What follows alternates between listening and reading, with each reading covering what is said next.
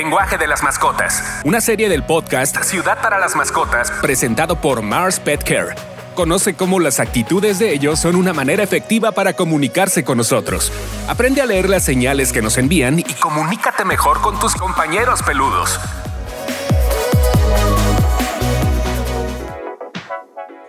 Señores, bienvenidos al episodio número 4 del mes de julio del podcast Ciudad para las Mascotas, un podcast presentado por Mars Petker México.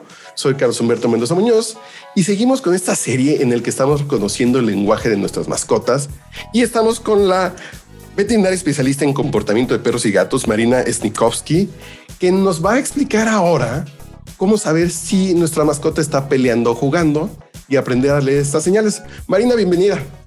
Bueno, muchas gracias, Carlos. ¿Cómo podemos comenzar a...? Porque sí es claro cuando sabemos que estamos jugando con una mascota. Eh, porque quieren jugar, están... Pero lo que platicamos en el episodio anterior puede ir, ir escalando ya como el tono y en algún momento puede pasar a otro nivel. A lo mejor hicimos algo que lo molestó mucho, que molestó mucho a la mascota y se puede cambiar este sentimiento, este espíritu de juego a un tema de un poquito más de pelea. ¿Cómo comenzar a a reconocer estos tanto, si estas señales tanto en perros como en gatos. Bien, ahí vamos a tener que diferenciar muy bien entre especies porque juegan muy distinto los perros que los gatos y también pelean distinto, ¿no? Entonces tenemos que tener en cuenta para cada especie en particular. Cuando hablamos del caso de los perros, es habitual que los perros, cuando juegan, como parte de su juego, utilicen los mordiscos. Empiecen a mordisquear las manos, la ropa, los pies, el cuerpo de, la persona con la cual están jugando o el otro perro con el cual están jugando. Y a veces, como bien decías, esto puede ir escalando y ese mordisqueo, que en principio es lúdico, empieza a ser cada vez más fuerte y puede llegar incluso a lastimar. Entonces, como primera medida, nosotros tenemos que enseñarle al perro a jugar sin morder, sin mordisquear. Para lo cual, primero, es importantísimo que ese perro haya aprendido de su mamá, de su mamá perra, haya aprendido lo que llamamos los autocontroles, hasta dónde morder, hasta dónde apretar con la mordida. Esto, como decía, lo aprenden normal y naturalmente de su mamá y sus hermanitos en un periodo obviamente temprano en su vida, con lo cual es imprescindible y fundamental que haya permanecido con su mamá al menos hasta las, digamos, ocho semanas de vida, como para poner un promedio, hasta los dos meses. Si este perrito fue retirado precozmente de al lado de su madre, por ejemplo, a los 40 o 45 días, que lamentablemente es muy usual, puede que no haya aprendido cuál es la fuerza de mordida, hasta dónde tiene que apretar, digamos, para no lastimar. Entonces muchas veces, como les falta esto que llamamos la inhibición de mordida, en el juego, aun cuando no están enojados, no están agrediendo con la intención de agredir, pero claro, ese mordisco, si no tiene un buen freno, puede lastimar. Entonces, si el perro lo aprendió de su madre y entonces tiene la mordida inhibida, es más fácil que no escale porque rápidamente cuando empieza a querer mordisquear, interrumpimos el juego y listo. Ya cuando un perrito no tiene bien adquiridos estos autocontroles, ahí lo tenemos que trabajar. En general ya de manera, diría yo, terapéutica, con un especialista en comportamiento, justamente porque vamos a tener que poner nosotros el freno desde afuera, digamos. Ahora, lo que sí es importante es, con los perros nunca tenemos que jugar ni con las manos ni con los pies, ni de manera brusca, bruta, como no, no tenemos que jugar a, luchar, digamos, porque si no, por supuesto, para el perro es súper divertido jugar a la lucha, pero tiene no solo una mandíbula mucho más fuerte y un montón de dientes afilados, sino que incluso hasta su tamaño corporal, dependiendo cuál sea, puede resultar en, heridas para el humano que está jugando, sobre todo si son niños. Entonces, la manera correcta de jugar con un perro es utilizando algún juguete, que puede ser por ejemplo una pelota, y arrojar el juguete, que en general el perro lo va a ir a perseguir y lo va, lo va a tomar con la boca, llamarlo para que venga con el juguete y nunca forcejear o tironear o tratar como de quitarle el juguete de la boca a la fuerza, sino que le tenemos que enseñar a soltar el juguete de manera pasiva. Esto en general se hace intercambiando ese juguete o bien por un segundo juguete, por ejemplo, tengo una pelota en la mano, una la arrojo, el perro la va a buscar y cuando vuelve le ofrezco otra pelota u otro tipo de juguete. O bien, si no, lo podemos intercambiar por un bocadito de algo muy apetitoso que le interese, como para que suelte el juguete y se pueda comer ese bocadito que, trabajaría a modo de refuerzo. Además, en este intercambio podemos aprovechar y usar alguna palabra, algún comando, que por ejemplo puede ser soltar, que puede, bueno, ustedes dirían suelta, o puede ser eh, dame. Cualquier palabra que a ustedes les parezca útil en ese momento sirve mientras siempre usemos la misma palabra. Entonces, de esta forma, logramos que el perro aprenda que la manera adecuada de jugar es controlada y sobre todo controlada por el tutor. Es la persona quien tiene que definir cuándo se inicia y cuándo se termina el juego. Y justamente si empieza a escalar y empieza a mordisquear, el juego se tiene que finalizar y si es necesario inclusive, que, porque el perro queda como muy excitado, muy hiperactivo, a veces hasta conviene dejarlo un ratito eh, alejado, encerrado, por ejemplo, no sé, dejarlo unos minutos en el patio, se me ocurre, como para que se calme y recién cuando está calmo volver a ingresarlo y volver a interactuar. Eso con respecto a un perro. Ah, y menciono también otra cosa. Hay algunos perros que cuando tienen un juguete en la boca se pueden poner protectores de ese recurso, digamos, y no lo quieren soltar y pueden gruñir y pueden hasta tirar a morder por proteger ese juguete. Entonces también es importante evaluar si ese perro tiene esta actitud de protección del recurso, es muy importante hacer una consulta especializada porque esto puede redundar en agresiones y es importante hacer la intervención adecuada, el diagnóstico y el tratamiento. Y, sí, perdón. Un error recurrente entonces ese juego físico tal vez de, estar en el, suelo jugando con ellos y, estarlos como como sacudiéndolos de manera cariñosa, pero eso no es recomendable porque puede llegar un momento en que se escale y se cambie un poco el sentido. Exacto, sí, esto de, como vos decías, revolcarse en el suelo y jugar a luchar, bueno, puede traer aparejado que el perro interprete que esa es una manera adecuada y claro, como tiene una fuerza corporal distinta a la que tiene un humano, sobre todo hablando de un niño, eso puede traer lesiones. Entonces, siempre el juego tiene que ser controlado, que el perro se siente antes de ir a buscar, por ejemplo, la pelota. Yo digo pelota, pero puede ser otro juguete, puede ser un frisbee o lo que se les ocurra, o un palito pero siempre buscando que el juego sea recuperar y entregar el juguete. O podría ser, también puede ser jugar a perseguirse, jugar a las escondidas, esos juegos también son admisibles, pero evitar el juego bruto, el juego a la pelea, ¿no? Porque tal cual como os decías, puede escalar y puede terminar con lesiones. Y en el caso del juego con, con gatos. Bien, en el caso del juego con gatos.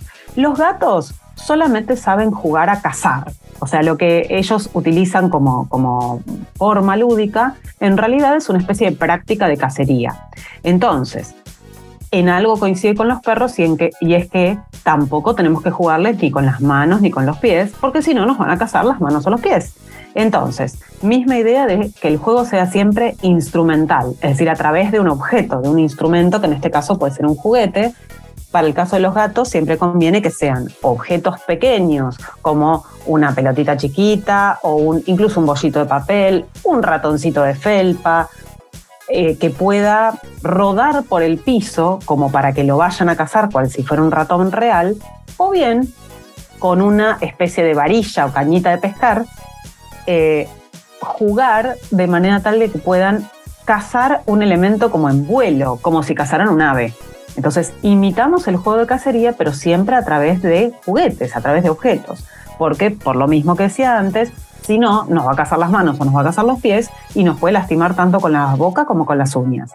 De igual manera, hay algunos gatos que cuando empiezan a jugar también escalan y se pueden poner, eh, bueno, como que ese juego de cacería empieza a dirigirse hacia la persona que está jugando, con lo cual, por supuesto, en ese caso hay que limitar el juego este, bueno, dejar de jugar.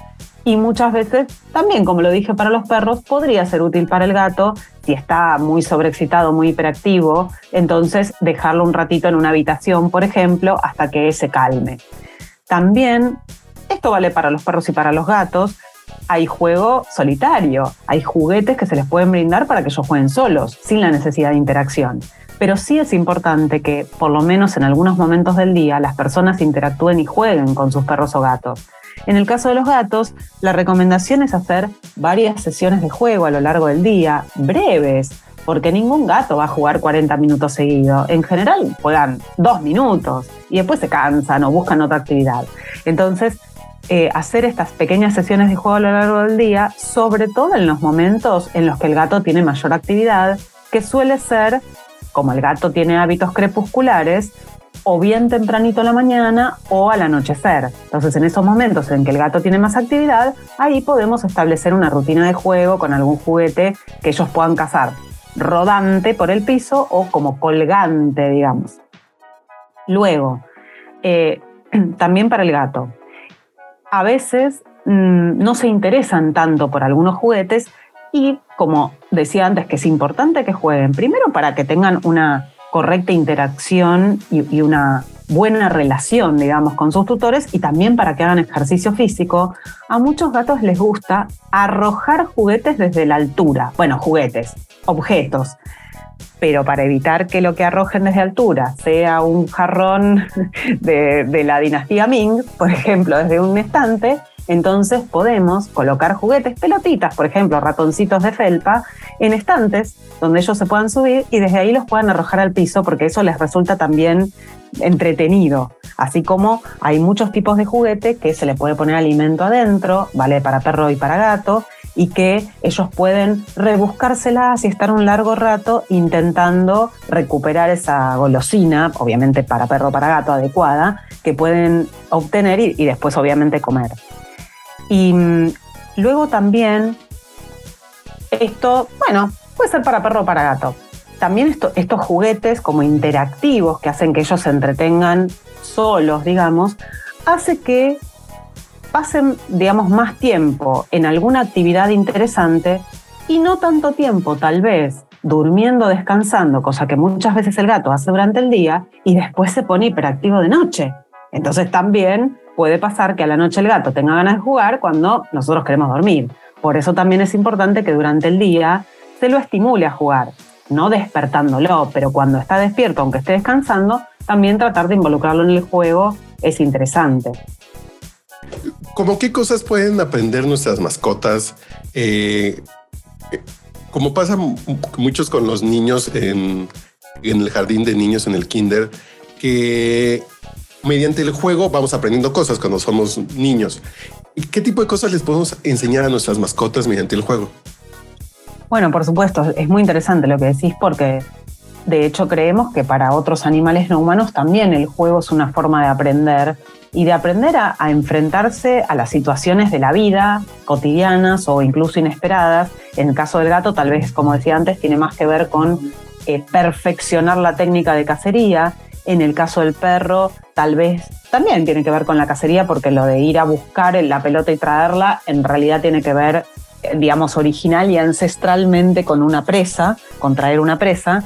Pero lo más importante, tanto para perros como para gatos, es que pueden aprender a controlarse. Esto que hablaba yo antes de los autocontroles se adquiere justamente mediante un juego controlado, valga la redundancia, donde le enseñamos al animal a esperar porque muchas veces eh, perros o gatos pueden mm, frustrarse rápidamente o tolerar muy poco la frustración y entonces esa frustración llevarlos a, por ejemplo, mm, exigir la interacción de manera agresiva. Entonces es importante que este juego controlado, que hace que se tengan que sentar, esperar a que ya sea arrojemos la pelota o eh, movamos la, varilla eh, para que la pueda cazar, bueno, requiere ciertos tiempos que los controla eh, su dueño. Entonces eso también es importante para que ellos adquieran autocontroles y, no sean impulsivos. Y ya nada para ir cerrando esta serie del mes de del mes de julio, Marina.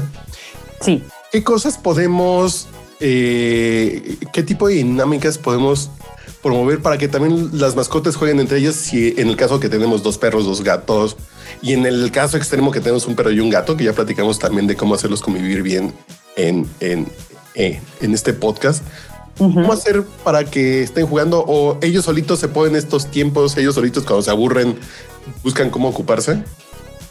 Bueno, a ver, en general, vamos a hablar también separado de perros y gatos, ¿no? En el caso de los perros, si son comportamentalmente normales, ambos, entonces es frecuente que se pongan a jugar en algunos momentos del día. El juego entre perros también puede tener a veces algún componente que pueda confundirse con agresión, por eso hay que estar atentos también a las posturas corporales.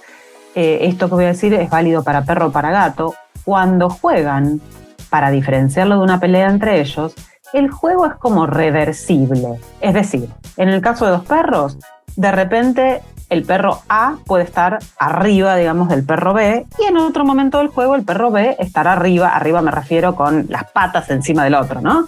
Eh, porque muchas veces esa postura también tiene que ver con demostrar una jerarquía superior, demostrar eh, dominancia y podría confundirse con una pelea, pero cuando existe una pelea esto no es reversible, sino que siempre el mismo animal adopta la misma postura. Entonces eso permite a veces darnos cuenta, y en el caso de los gatos, en general más bien se persiguen unos a otros y también revierten el que perseguía, después es perseguido. Entonces eso es lúdico, aunque a veces es verdad que dentro del juego puede haber algunos rajuños. De la misma manera, y voy a tomar tu analogía, ¿qué pasa con los niños en el jardín? ¿no? En el jardín de niños, en el kinder, que también el juego puede traer aparejado, mientras no sea obviamente un juego violento eh, que, que genere heridas graves, es admisible que pueda haber algunos pequeños rajuños producto del juego físico. Eh, ahora, lo que sí tenemos que considerar es que a veces tenemos mucha diferencia, ya sea entre edades o etapas de la vida o entre tamaños corporales. En el caso de los perros, cuando tenemos, traemos un cachorro nuevo a una casa donde ya vive un animal adulto mayor, por ejemplo, claro que el cachorro o el juvenil va a querer jugar todo el día, pero el adulto no necesariamente. Entonces a veces tenemos que regular nosotros desde afuera porque puede ser que ese adulto, cuando se canse o cuando ya no tolere el mordisqueo del cachorro, le gruña o, o le tira a morder, enojado como forma de regular esa conducta, pero bueno, dependiendo del tamaño corporal lo puede lastimar. Entonces ahí tendríamos que interceder.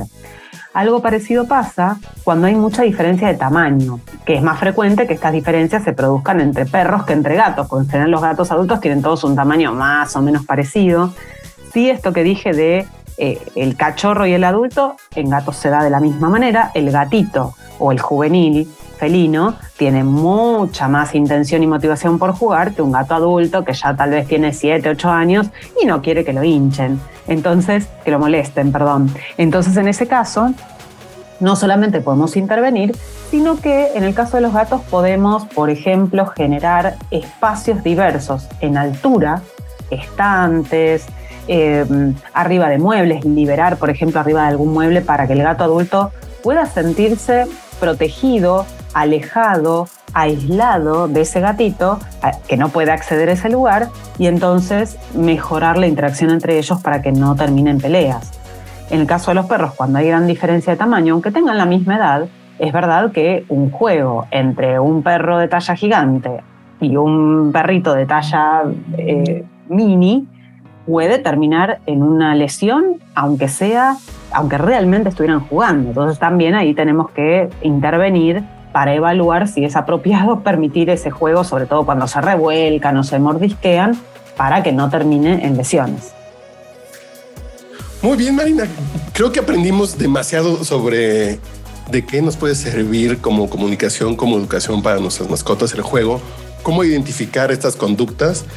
Y te agradecemos mucho que nos hayas acompañado en esta serie del mes de julio. Y seguimos platicando. Seguramente vamos a platicar mucho más seguido contigo. Muchas gracias. Cuando quieran. Muchas gracias. Hasta luego.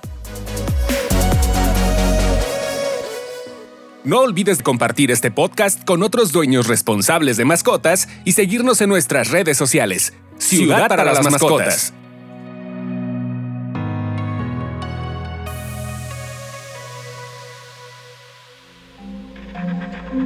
Este audio está hecho en Output Podcast.